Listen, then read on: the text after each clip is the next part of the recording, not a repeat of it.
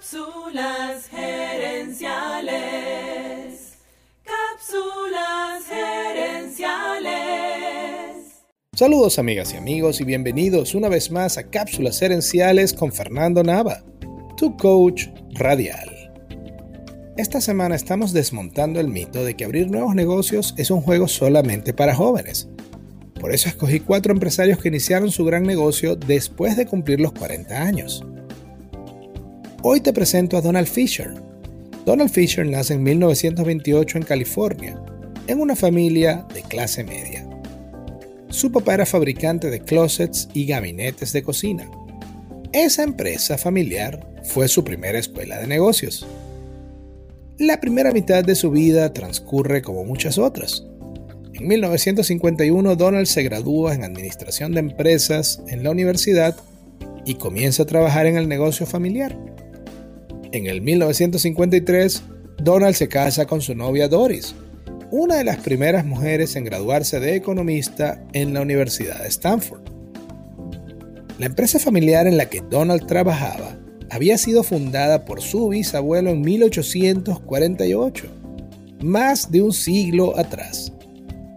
Pero Donald no quería trabajar en la empresa familiar, quería comenzar su propio negocio. En 1960, a pesar de la presión familiar, Donald renuncia al negocio de su familia y comienza su propia empresa. Se dedicó a renovar y reparar hoteles, y durante los siguientes nueve años tuvo éxitos y fracasos.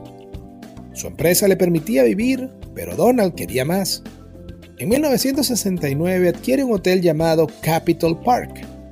Este hotel tenía espacio para locales comerciales, y una de esas tiendas vendía la famosa marca de jeans Levi's o Levi's.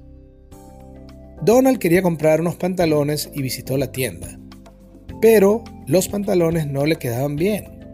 Eran una talla más corta de lo que él necesitaba.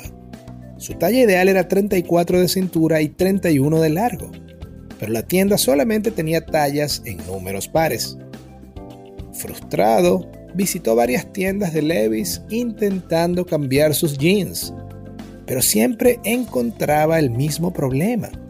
Las tiendas tenían solamente las medidas más comunes y poca variedad. Donald vio una oportunidad detrás de ese problema.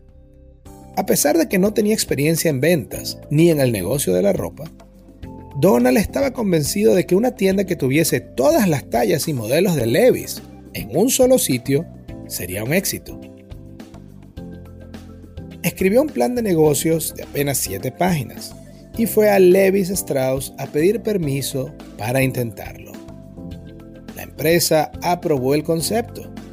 Donald alquiló un local y abrió su primera tienda Gap. La tienda era fiel a su visión. En Gap se podía conseguir todas las tallas de Levis y además cassettes y discos de vinil. El mercado que Donald quería atraer eran los jóvenes entre 12 y 25 años, y la tienda fue un éxito inmediato. En 1970, apenas un año después, Gap había abierto tres tiendas más. El crecimiento de Gap fue explosivo, al punto que en 1974 Gap lanza al mercado su propia línea de ropa. De hecho, Gap se convirtió en parte fundamental de los centros comerciales, dominó su industria y además se convirtió en un imperio.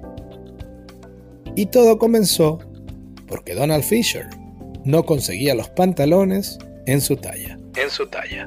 Amigas y amigos, gracias por tu atención. Si te gustó el programa, dale al botón de suscribir y déjanos un comentario y un review.